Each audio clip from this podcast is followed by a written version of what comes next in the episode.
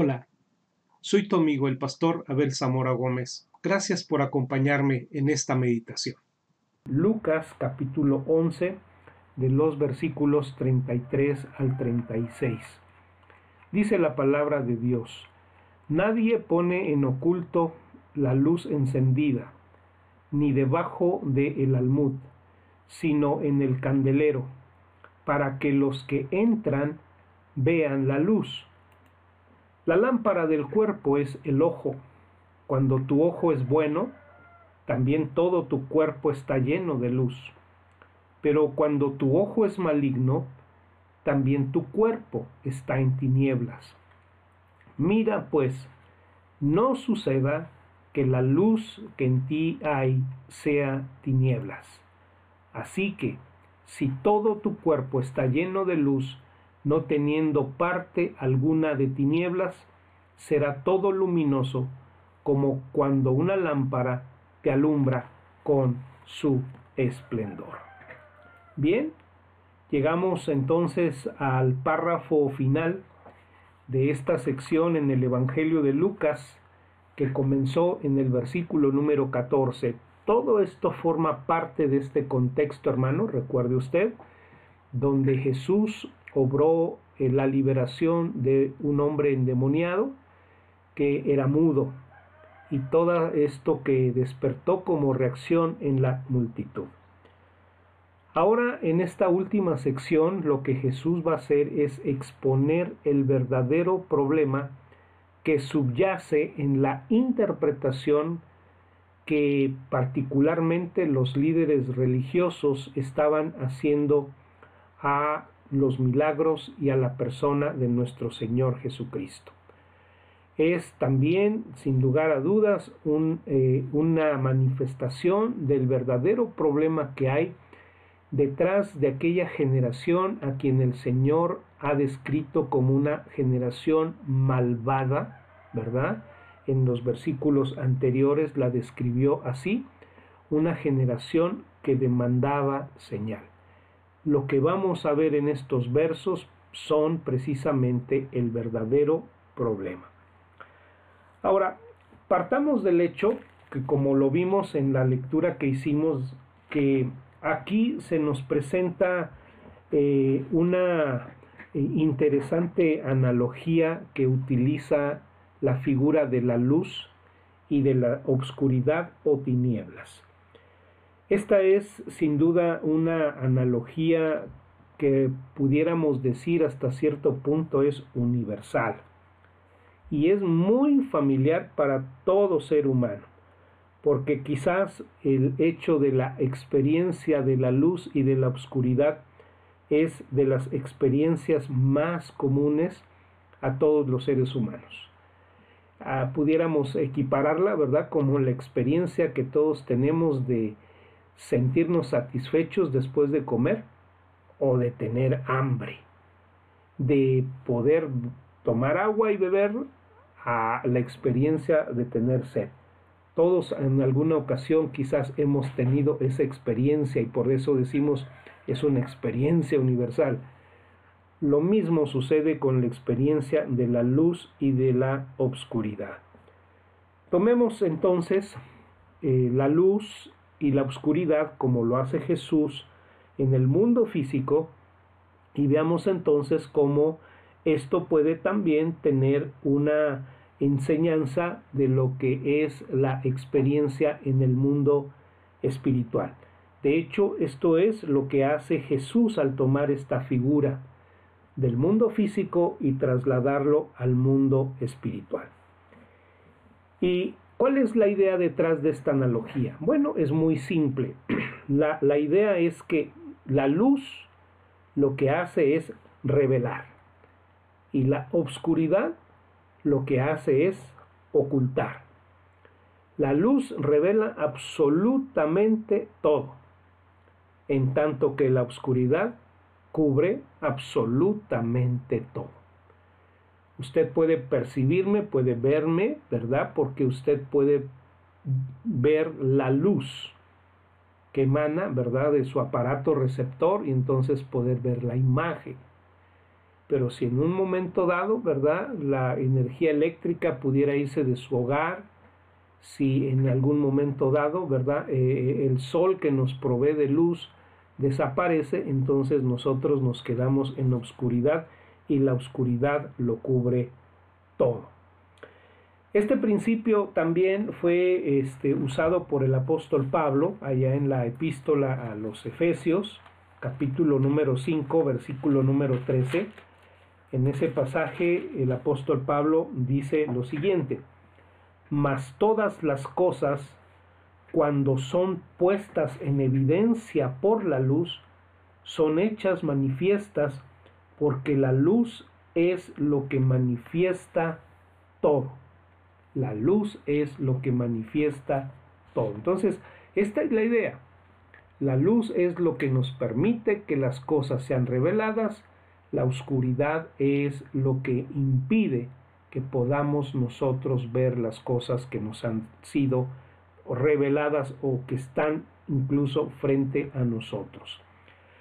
Ahora, aunque la luz y la oscuridad son una experiencia universal, hay una limitante sin duda que puede levantarse y esta es la ceguera. La ceguera pues la luz puede estar revelando, pero una persona invidente no podrá recibir este hecho, ¿verdad? No podrá percibirlo. Y entonces todo lo que la luz está revelando, pues simple y sencillamente es inútil para aquel quien no está facultado por causa de un problema físico para poder ver lo que la luz pone de manifiesto. Así que el mensaje que nos presenta Jesús aquí en este pasaje, como lo vamos a ver, es que no es una cuestión de luz. El problema no es una cuestión de la luz. El verdadero problema es un problema de visión. Eso es lo que nosotros vamos a ver en este pasaje.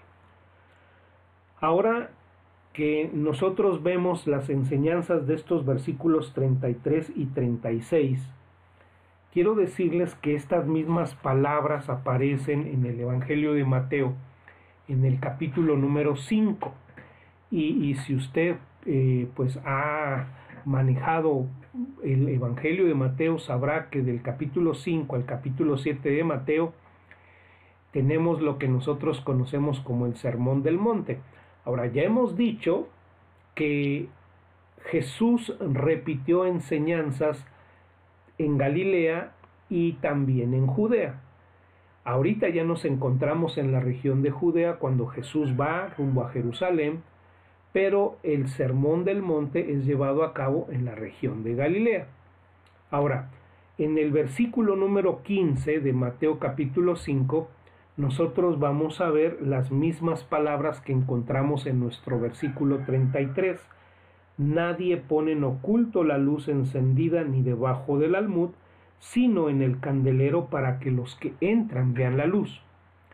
Y luego en ese mismo sermón del monte, pero hasta el capítulo 6, versículo 22 y 23, nosotros vamos a ver las palabras registradas en los versículos 34 al 36 de nuestro capítulo 11 del Evangelio de Lucas.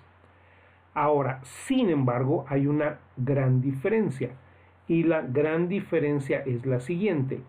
En el mensaje del Sermón del Monte, Mateo capítulo número 5, la alusión acerca de la luz tiene que ver con el testimonio que los discípulos de Jesús dan. Ahí nosotros los que somos discípulos de Jesucristo somos presentados como la luz del mundo. Jesús dijo, vosotros sois la luz del mundo. Pero en el Evangelio, en el Evangelio de Lucas, en esta parte, en el capítulo número 11, verso 33 al 36, es el testimonio del mismo Jesús al quien se está haciendo referencia. ¿Ve usted la diferencia entonces? Mientras Mateo hace referencia a la luz que el mundo puede recibir derivada del testimonio de los discípulos, aquí en Lucas capítulo 11, la luz que va a recibir el mundo se deriva de la propia luz de Jesús y particularmente en el marco de la luz que están recibiendo aquella generación malvada a la que Jesús ha hecho alusión en los versículos anteriores. Ahora, hay una gran pregunta que, que nosotros podemos observar, hermanos, al ir leyendo el Evangelio de Lucas. ¿Cómo se puede explicar el hecho de que habiendo tenido una evidencia tan palpable delante de sus ojos, evidencia que incluía palabras, mensajes, milagros, conducta, etcétera, etcétera, ante toda esa evidencia, los líderes religiosos judíos y ahora ya eh, este ahora sí que contaminados por ellos un gran sector de la multitud no solo no están reconociendo a Jesús como su Mesías, sino están llegando al punto de la blasfemia, acusándolo de estar poseído de demonios y de hacer las cosas en el poder de Belcebú, en el poder de Satanás. ¿Cómo es este hecho posible? Ahora, esta generación estaba demandando señal, dice el versículo número 16. Danos una señal del cielo. Y Jesús luego los reprende. Esta generación malvada pide señal. Ahora, esta declaración estaría presentando un argumento por parte de esta multitud y de este sector religioso para poder decir que la evidencia que ellos estaban viendo no era suficiente para poder declarar a Jesús como lo que él pretendía ser, Mesías. Es lo que básicamente están diciendo. ¿Sabes qué? Nos hacen falta evidencias. Danos una señal del cielo.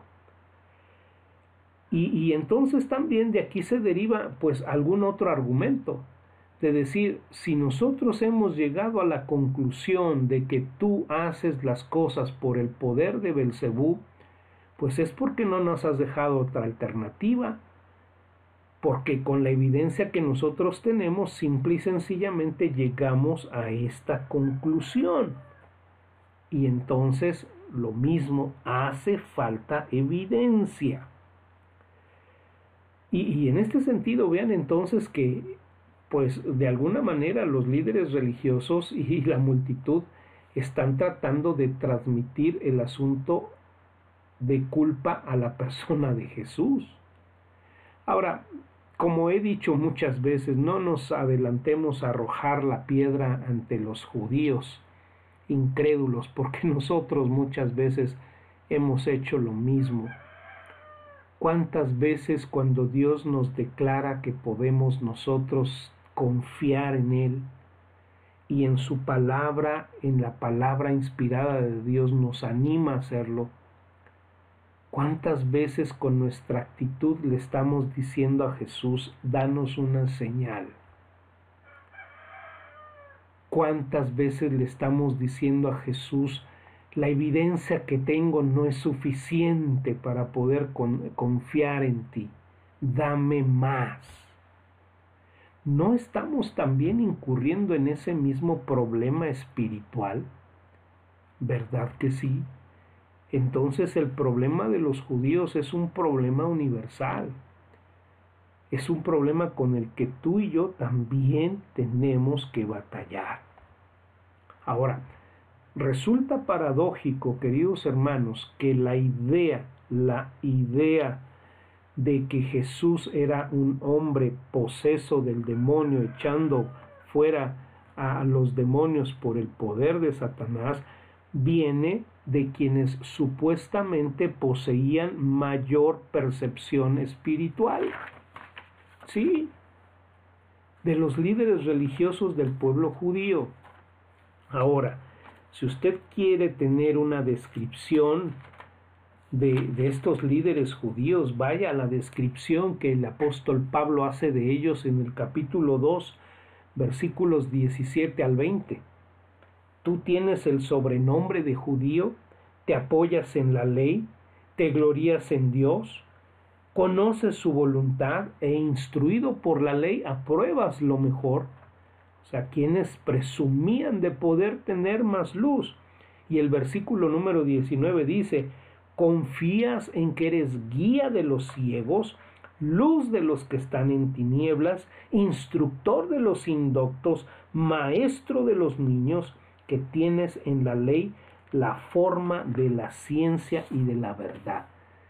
Qué descripción tan interesante nos presenta el apóstol Pablo acerca de estos líderes religiosos judíos. Bien, en el versículo 29, queridos hermanos, vimos cómo Jesús juzgó a su generación como mala.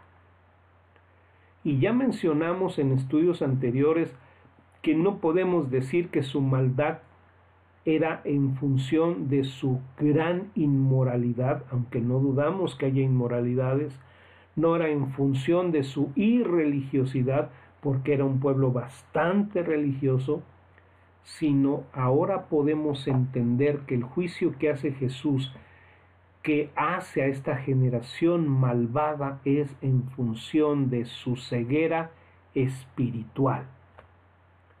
El indicador profundo de su maldad, queridos hermanos, es que estando la luz, la luz más clara posible, la luz disponible en toda su magnificencia y plenitud delante de sus ojos, ellos no fueron capaces de verla. Estaban ciegos y lo hacían deliberadamente, queridos hermanos, porque estas personas odiaban el mensaje de Jesús. No estuvieron dispuestos a aceptar la declaración de Jesús de que ellos estaban necesitados espiritualmente, que ellos eran pecadores, no estaban dispuestos a aceptar su pecaminosidad. Ellos estaban aferrados a su justicia propia, ellos amaban su religión de obras. Ellos no querían renunciar a sus canonjías, ¿verdad? A los privilegios que le daba su posición social derivada de su, del ser fariseo o de ser escriba o de ser eh, este, eh, sacerdote, etcétera, etcétera, dentro de la institución religiosa. Para ellos eso era lo importante y cuando Jesús viene y sacude toda su institución, no les gusta. Y entonces aquellos que debían haber sido los primeros en ser capaces de ver, muestran, muestran su ceguera espiritual. Juan capítulo 3 versículos 19 y 20 Dice la palabra del Señor, Juan capítulo 3, versos 19 y 20. Esta es la condenación, que la luz vino al mundo, y los hombres amaron más las tinieblas que la luz, porque sus obras eran malas. Porque todo aquel que hace lo malo aborrece la luz, y no viene a la luz, para que sus obras no sean reprendidas. Ahora, ¿a qué obras está refiriendo Jesús? Pudiéramos pensar, bueno, a las obras inmorales que serían las que caracterizarían a nuestra, a nuestra generación, pero también las obras de aquellos judíos de aquel tiempo que sin ser eminentemente inmorales como nuestra generación lo es, sin embargo estaban aferrados a su propia justicia. Y la propia justicia aquí se describe, hermanos, y lo hemos dicho, como uno de los más grandes peligros de la humanidad, porque aquel que cree en su justicia propia no ve su necesidad de arrepentimiento, aquel que confía en su justicia propia no ve la necesidad que tiene de un Salvador y por eso esta posición es la posición más peligrosa que nos podemos imaginar. Uno de los títulos que el Señor Jesucristo dio a estos líderes religiosos fue el que eran ciegos guías de ciegos. Y usted puede imaginarse, ¿verdad? Lo, lo, lo, irónico que es pensar que un ciego pudiera estar fungiendo como guía de turistas para otro grupo de ciegos. Esto es absurdo, pero finalmente es lo que Jesús dice con respecto a estos, a estos líderes. Entonces, vemos el versículo 33. Nadie pone en oculto la luz encendida ni debajo del almud, sino en el candelero, para que los que entran vean la luz. Y, y, ya les menciono que desde lo que yo puedo percibir en el pasaje y por el contexto del pasaje, Jesús no se está refiriendo aquí, como en el caso de Mateo, al testimonio de los apóstoles, sino se está refiriendo a su propia persona. Y entonces nos está diciendo, bueno, la luz cuando se enciende, y usted puede imaginarse las lamparitas, dice, no se pone bajo el sótano. Nuestra traducción dice en oculto.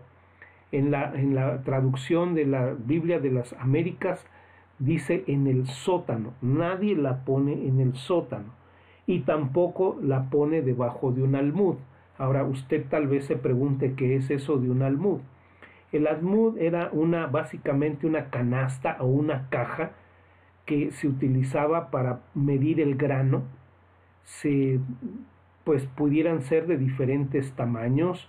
Eh, las más comunes eh, pues estaban entre capacidades de 5 a 9 litros o de 3 y medio hasta 5 kilos, ¿verdad? De grano. Esta era la medida y obviamente la idea de Jesús es, bueno, nadie pondría una lámpara y pondría sobre ella invertido un almud.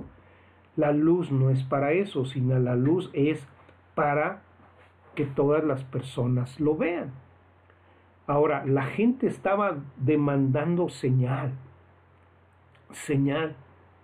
Pero lo que Jesús nos está diciendo es, bueno, ustedes están pidiendo señal, pero realmente yo no he retenido absolutamente ninguna señal no he retenido absolutamente ninguna evidencia para que ustedes no puedan formarse un juicio con respecto a mi persona y reconocer que yo soy el Mesías.